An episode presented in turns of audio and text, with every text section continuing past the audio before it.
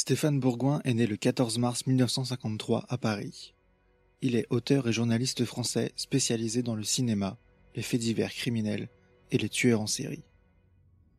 Ce podcast est écrit par Stéphane Bourgoin, enregistré par Quentin Souza et réalisé par Quentin Bernard. Bienvenue dans la tête des tueurs.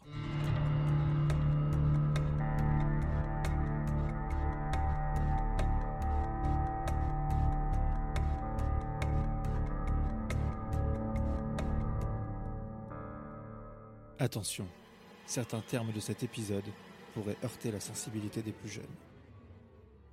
Ed Kemper, de son vrai nom Edmund Emil Kemper III, né à Burbank en Californie le 18 décembre 1948. Il est le second enfant et le seul fils de l'électricien Edmund Emil Kemper Jr. et de son épouse Clarnell. Le couple a déjà une fille de 6 ans, Suzanne. En 1951, la famille se complète par une deuxième fille, Aline. J'avais deux sœurs. Ma mère me traitait comme si j'étais la troisième fille, et elle me sérinait que mon père était un salaud. J'aurais dû m'identifier à lui, mais je n'y arrivais pas. Ma sœur aînée, qui avait cinq ans de plus que moi, me frappait souvent, et, et ma plus jeune sœur, qui avait deux ans de moins que moi, mentait, j'étais fréquemment puni à sa place. J'avais l'impression que le monde entier m'en voulait et que je tenais le mauvais côté du manche. J'accumulais des frustrations et un gros désir de vengeance. Nous habitions au Montana, dans une maison qui possède une cave immense. On aurait dit un donjon.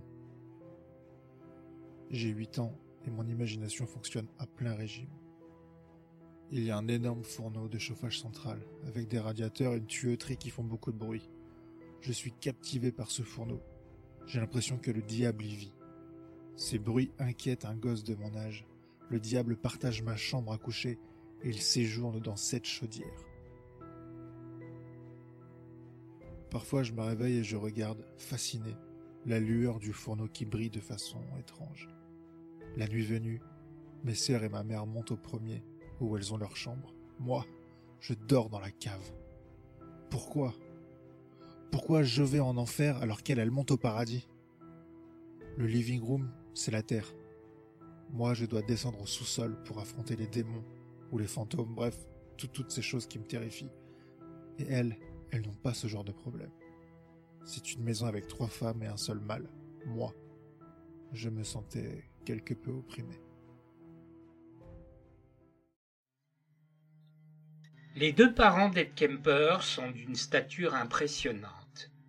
Clarnell Kemper mesure 1m85 et son mari 2m5. Ils ont aussi une voix de stentor et n'hésitent pas à s'en servir lors de leurs disputes continuelles. Clarnell est très déçue que son mari, qu'elle a connu pendant la Seconde Guerre mondiale et qui a combattu dans les forces spéciales, n'ait pas poursuivi ses études après sa démobilisation. Non, ce bon à ainsi qu'elle le surnomme, a préféré un emploi mineur d'électricien. En plus, elle n'est pas d'accord sur sa façon d'élever les enfants. Il est trop sévère avec les filles et aide à tous les droits. C'est quelque chose qu'elle ne peut pas supporter. Ed a absolument besoin d'être dressé, d'être élevé à la dure. Entre 1952 et 1954, Kemper, qui a 4 ans, se retrouve dans une famille monoparentale puisque son père part travailler dans des îles du Pacifique, sur des sites où l'on teste les bombes atomiques. À son retour, les disputes reprennent de plus belle. Finalement, Edmund Emil Kemper Jr. décide de quitter le domicile conjugal en 1957, sous le prétexte que sa femme est devenue alcoolique. Il revient parfois, mais toujours pour des séjours très brefs. Plus tard, il affirme que son fils est l'objet de mauvais traitements de la part de sa mère. Il mentionne la cave où Ed est obligé de dormir, ainsi que d'autres anecdotes. Il est terrifié par cet endroit. Il n'y a qu'une seule issue. Quelqu'un doit déplacer la table de la cuisine pour soulever la trappe et ainsi accéder au sous-sol. Pour Ed Kemper, ou plutôt Guy, ainsi qu'il est surnommé dans la famille, son père est un authentique héros qui l'idolâtre. Il adore par-dessus tout l'entendre raconter ses récits de guerre dans les forces spéciales. Il en veut beaucoup à sa mère, qu'il rend coupable d'avoir chassé son père du domicile familial. Le divorce est définitivement prononcé en septembre 1961. Kemper a alors 13 ans. Deux mois plus tard, elle épouse un plombier de 45 ans, Norman Turnquist, qui a déjà un fils de deux ans plus âgé que Kemper, mais qui se prend d'affection pour ce grand adolescent en mal d'amour et qui met tout le monde mal à l'aise par ses longs silences. Mais ce beau-père n'est pas non plus à l'abri des fantasmes morbides du jeune Kemper. Un jour, l'adolescent se tient derrière lui, une barre de fer à la main. Il va le tuer et lui voler sa voiture pour partir en Californie du Sud rejoindre son père naturel. Il renonce à son projet. Ce mariage ne dure pas plus de 18 mois, car le couple divorce en 1963. Entre-temps, son père s'est remarié et sa nouvelle épouse a un fils du même âge qu'Ed Kemper. Les rapports entre Ed Kemper et sa sœur aînée Suzanne sont aussi très tendus, si l'on en croit les dires de Kemper. Je suis jaloux de ma sœur aînée, elle a beaucoup d'amis et je n'en ai pas. Ma mère lui accorde toute son attention, son affection, du respect. Moi, je me fais tout le temps réprimander. En règle générale, elle a tout ce que je ne possède pas. Vers l'âge de 8-9 ans, j'ai accumulé une masse énorme de frustration, beaucoup de haine pour laquelle je n'ai pas trouvé d'échappatoire. J'ignore comment développer des exutoires. À l'école, il ne trouve aucun soutien ou influence positive auprès de ses camarades de classe qui se sentent mal à l'aise en sa présence, car Kemper ne leur parle pas. Il se contente de les fixer longuement. Pire encore, à 13 ans, on l'accuse ouvertement d'avoir abattu un chien qui appartient à un garçon du quartier.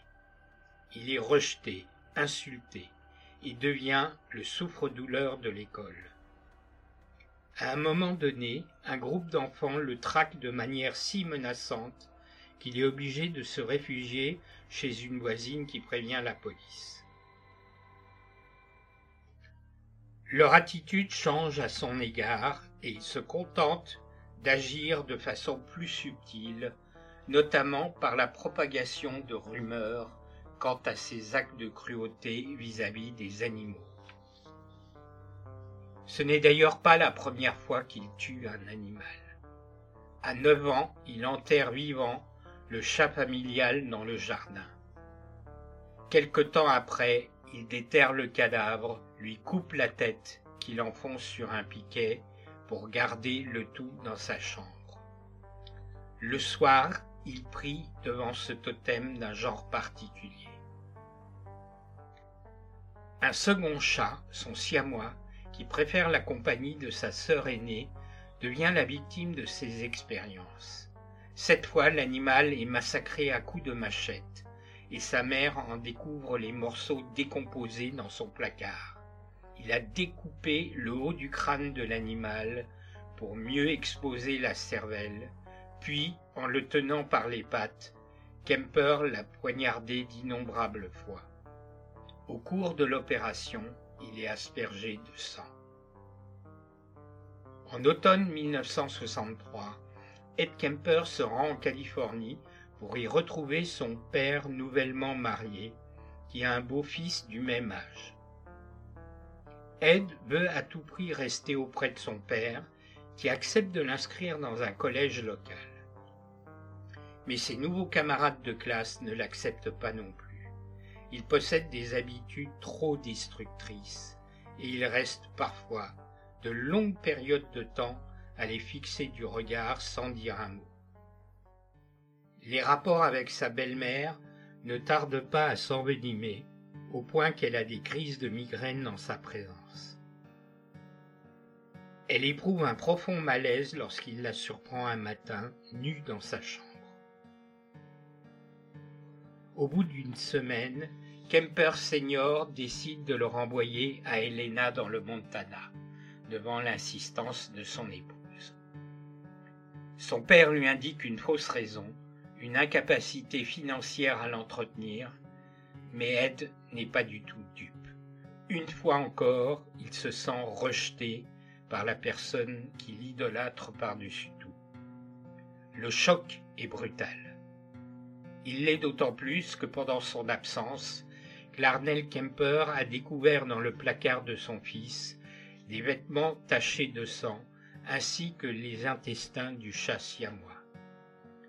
Elle lui demande s'il a tué l'animal. Il affirme ne rien savoir de cet acte, mais sa mère n'en croit pas un mot, et l'atmosphère demeure très tendue, pour ne pas dire explosive.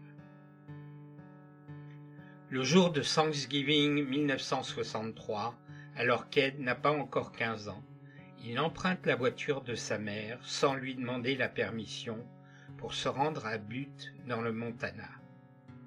De là, il monte à bord d'un bus en partance pour Los Angeles, où il retrouve son père qui accepte de le garder.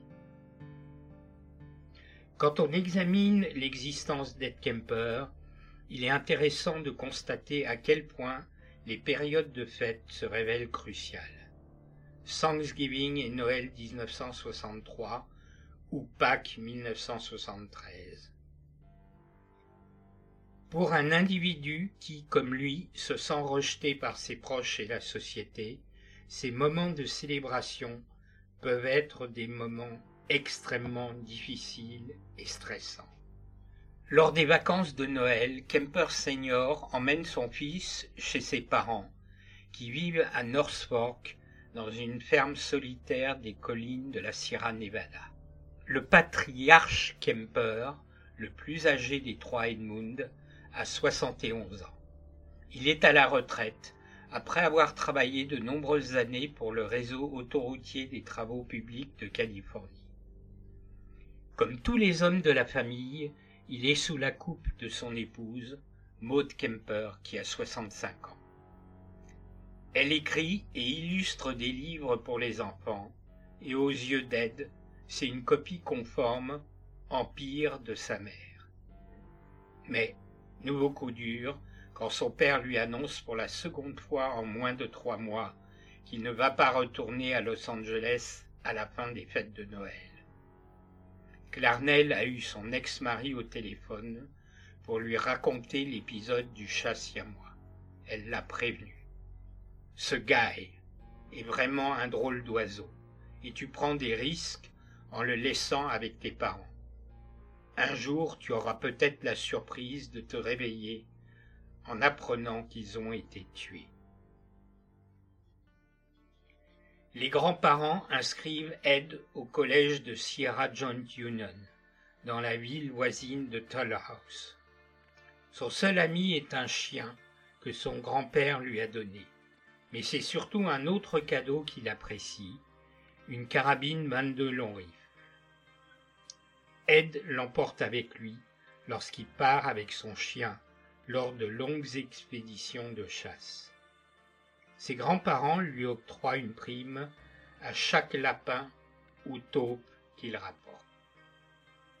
Par contre, il a des ordres très stricts de ne pas tirer sur les oiseaux. Du coup, Ed s'emploie à abattre tous les volatiles qui croisent son chemin. Il apprécie ses longues expéditions en solitaire, dont le calme est beaucoup trop souvent troublé par la voix de Stentor de Maud Kemper qui hurle pour le faire revenir à la ferme. Les échos de ces rappels à l'ordre se répercutent à travers les monts de la Sierra Nevada, et il a constamment l'impression qu'elle se trouve dans son dos, à épier ses moindres faits et gestes. Il encaisse tout en silence, mais à l'intérieur de sa tête, son cerveau est en ébullition. Ses fantasmes meurtriers fonctionnent à plein régime. Sa grand-mère profite souvent du beau temps pour peindre à l'extérieur, et un jour, Ed la tient en joue pendant une bonne minute, le doigt crispé sur la détente. Il ne tire pas, mais ce n'est pas l'envie qui manque. Ce qui le retient, il craint l'arrivée de son grand-père, qui peut à tout moment le surprendre s'il sort de la ferme. Une autre fois, tandis qu'elle se trouve dans la cabane de bois qui sert de toilette en plein air, il s'imagine la truffée d'une rafale de plomb. L'image de sa grand-mère, ensanglantée et effondrée sur le siège, dans une posture grotesque, le fait sourire et libère sa tension. Mais le soulagement est passager. L'année scolaire se termine en juin 1964. Les grands-parents écrivent pour indiquer qu'Ed semble bien s'adapter à sa nouvelle existence. Il retourne chez sa mère, vient de se remarier pour la troisième fois. Le séjour dans le Montana est bref, tout juste deux semaines, car les vieux démons se sont réveillés. Et, malgré la haine et le mépris qu'il éprouve pour ses grands-parents, il préfère encore revenir à North Fork le 12 août. Le 27 août 1964, Ed Kemper est attablé dans la cuisine en compagnie de sa grand-mère pour l'aider à corriger les épreuves de son dernier livre pour enfants. Tout d'un coup, elle se rend compte que les feuilles s'accumulent devant son petit-fils qui la contemple de son regard fixe et intense. Comme d'habitude, elle ne le supporte pas et prend mal cette attitude qu'elle considère comme une attaque personnelle. Les mots sont cinglants. L'ordre d'arrêter sur le champ est irrévocable. Pour toute réponse, Ed se lève en silence pour prendre la carabine 22 long rifle et siffle son chien. Il indique à sa grand-mère qu'il part chasser les lapins. D'accord, mais fais attention de ne pas tirer sur les oiseaux. Devant la fenêtre grillagée de la cuisine qui est ouverte, il s'arrête un instant.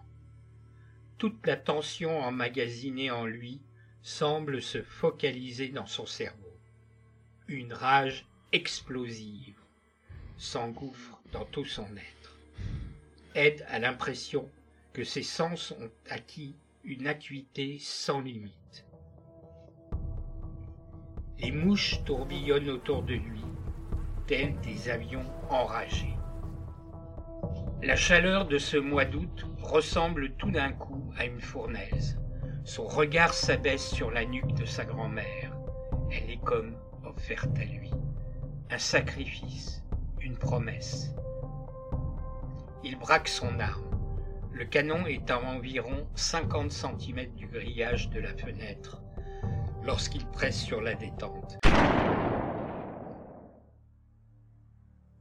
Il a visé juste dès la première fois. La colère le fait tirer à nouveau à deux reprises. Cette fois, il a pris le dos pour cible. Il se sent calme, comme apaisé. Pour éviter que le sang ne coule trop sur le sol de la cuisine, il prend une serviette et entoure la tête de sa grand-mère. Puis il entraîne le corps pour le déposer sur le lit de la chambre à coucher. Quelques minutes à peine s'écoulent lorsqu'il entend le ronronnement encore lointain du moteur de la voiture de son grand-père. Il est pris de panique, car il n'a pas pensé aux conséquences de son acte. Son grand-père range le véhicule dans le garage et prend le sac de course qu'il est allé chercher en ville. Ed s'empare à nouveau de son arme. Il vise avec soin et de la main gauche presse sur la détente. Une balle à l'arrière de la tête lui suffit. Mais l'écho du coup de feu ressemble à un coup de canon. Il craint que des voisins ne l'aient entendu tire le cadavre de son grand-père jusqu'à l'intérieur du garage avant de refermer la porte. Il y a du sang par terre. Il se dépêche de l'effacer avec de l'eau. Si les voisins arrivent, il expliquera que ses grands-parents sont partis faire des courses et qu'il a tiré sur une taupe. Mais comment expliquer leur absence prolongée? Finalement, il se résout à appeler sa grand-mère dans le Montana. Grand-maman est morte. Et grand-papa aussi. Tout d'abord, il tente d'expliquer qu'il s'agit d'un accident de chasse. Ses explications sont embrouillées et il se contredit à plusieurs reprises. Clarnell Kemper connaît son fils et elle sait lire à travers ses mensonges. Elle comprend la vérité et lui pose directement la question sur le décès de ses grands-parents. Ed la supplie de trouver une solution. Elle lui conseille de téléphoner au bureau du shérif de Madeira. Ed suit son avis. Les policiers arrivent sur les lieux et emmènent Ed pour le questionner au commissariat. Il finit par avouer sa culpabilité et, pour toute motivation de son acte, se contente d'un Je voulais juste savoir ce que cela ferait de tuer grand-maman. Je tue en fait ma grand-mère parce que je veux tuer ma mère. Et ma grand-mère était pire que ma mère. Avec ma mère, j'ai ce complexe d'amour et de haine qui est très difficile à accepter et je fuis. Je fuis cette réalité que je n'arrive pas à assimiler. Ce bloc de haine est si intense que je me sens complètement désarmé et Quant à cet amour, elle me le balance en pleine gueule. Il m'est imposé. Au moment où il commet ses crimes, Ed Kemper est encore mineur, puisqu'il n'a pas encore 16 ans. Il est jugé irresponsable de ses actes, c'est-à-dire qu'il est légalement fou. L'expert estime que son patient est psychotique, qu'il est confus et incapable de fonctionner. Il est à noter qu'il est plus paranoïaque envers les femmes, à l'exception de sa mère, qui est la véritable responsable et coupable à ses yeux. Il représente un danger à la fois pour lui-même et pour les autres. Il faudra très certainement beaucoup de temps pour le guérir de ses afflictions. Le 6 décembre 1964, Edmund Emil Kemper est interné au California State Hospital d'Atascadero qui soigne un peu plus d'un millier de malades, y compris des meurtriers ou des individus coupables de crimes sexuels. Il y reste cinq ans et demi. Il déclare par la suite que c'est à Atascadero qu'il est vraiment né. Pour lui, c'est comme d'être en pension dans un collège. Sous la direction du docteur Vanasek, il devient un prisonnier à qui on fait confiance et qui administre aux autres des tests psychologiques. Il prend son travail très à cœur et il n'a aucun problème pour assimiler les premiers rudiments en matière de psychologie. Il apprend à connaître ce que les médecins et thérapeutes attendent de lui. il ne se prive pas pour donner de bonnes réponses. Ses connaissances se développent aussi dans d'autres domaines, notamment celui des crimes sexuels. Lors de conversations privées et de thérapies de groupe avec d'autres détenus condamnés pour des viols ou des meurtres, il absorbe avec passion de nouvelles informations qui titillent et alimentent ses fantasmes. Il prend de véritables cours de viol pour se rendre compte à quel point de nombreux violeurs se sont fait prendre après avoir été identifiés par leurs victimes. Une fois sorti d'Atascadero, si jamais l'envie lui vient de s'attaquer à des jeunes femmes, il ne laissera pas de témoins. Certains rapports le jugent immature et volatile d'un point de vue émotionnel et comme possédant un réservoir important d'hostilité latente et à caractère explosif.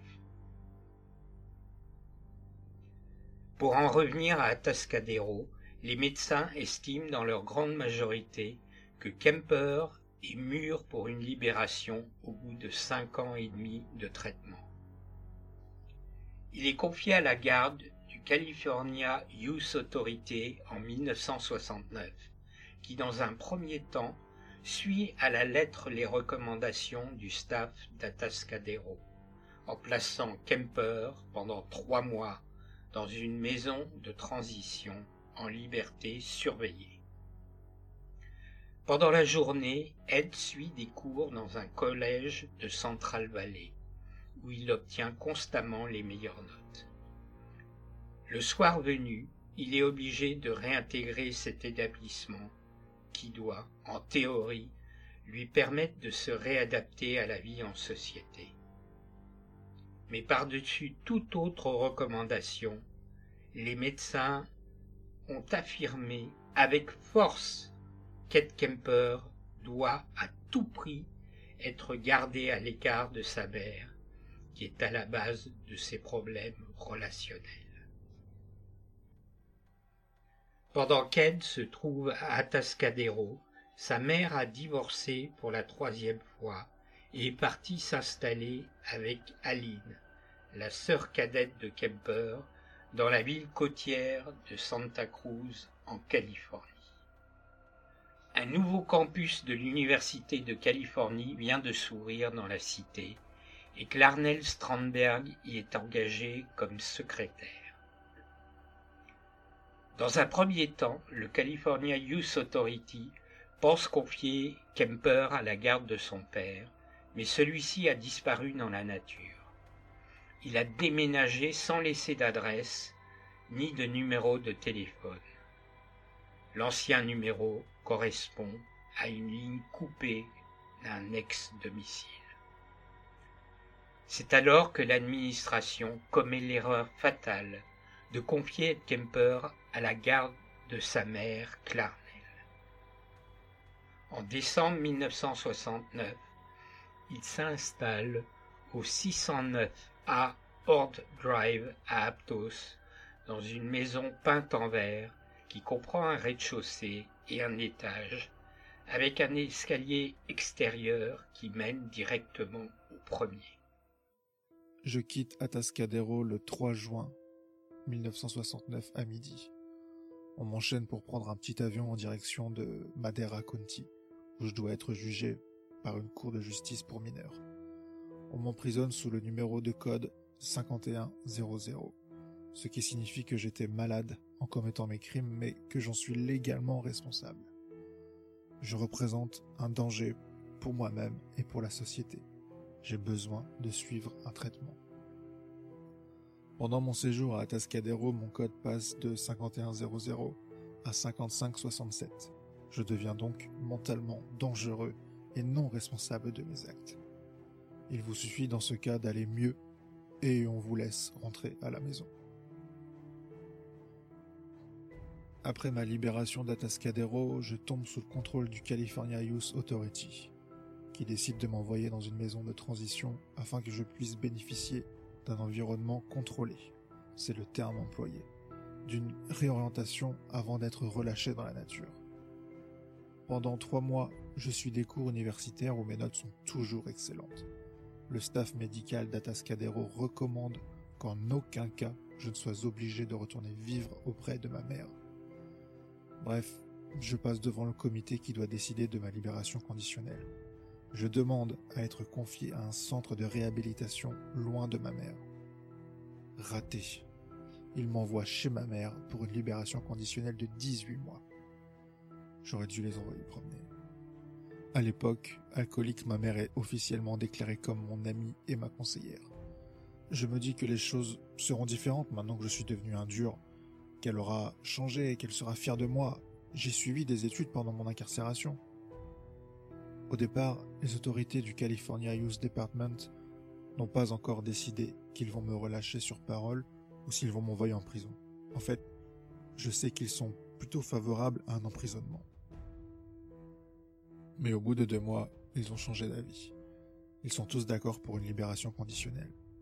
Et ce n'est pas parce que je les ai baratinés. Ce sont des gens très conservateurs, mais ils m'ont observé au jour le jour. Ils se rendent compte que je suis différent des autres de mon groupe. Ce sont les mêmes personnes qui m'ont vu cinq ans auparavant, j'avais 15 ans, et j'étais dans un sale état. Non pas parce que j'étais couvert d'excréments, que je parlais au mur et que je me comportais bizarrement, rien de tout ça. Quand j'ai quitté Atascadero, j'étais en charge du département blanchisserie de mon bloc. J'étais de deux ans le plus jeune de mon groupe. Je suis tellement imposant qu'ils m'ont presque mis dans le groupe des plus âgés, ceux de 25 ans. J'étais passé du statut de grouillot, tout en bas de l'échelle, à celui de chef d'équipe responsable de la blanchisserie. Et cinq ans après, j'ai comme une impression de déjà vu. Je me dis, putain, c'est pas possible. Cinq années sont passées et je me retrouve là où tout a commencé. J'en croyais pas mes yeux.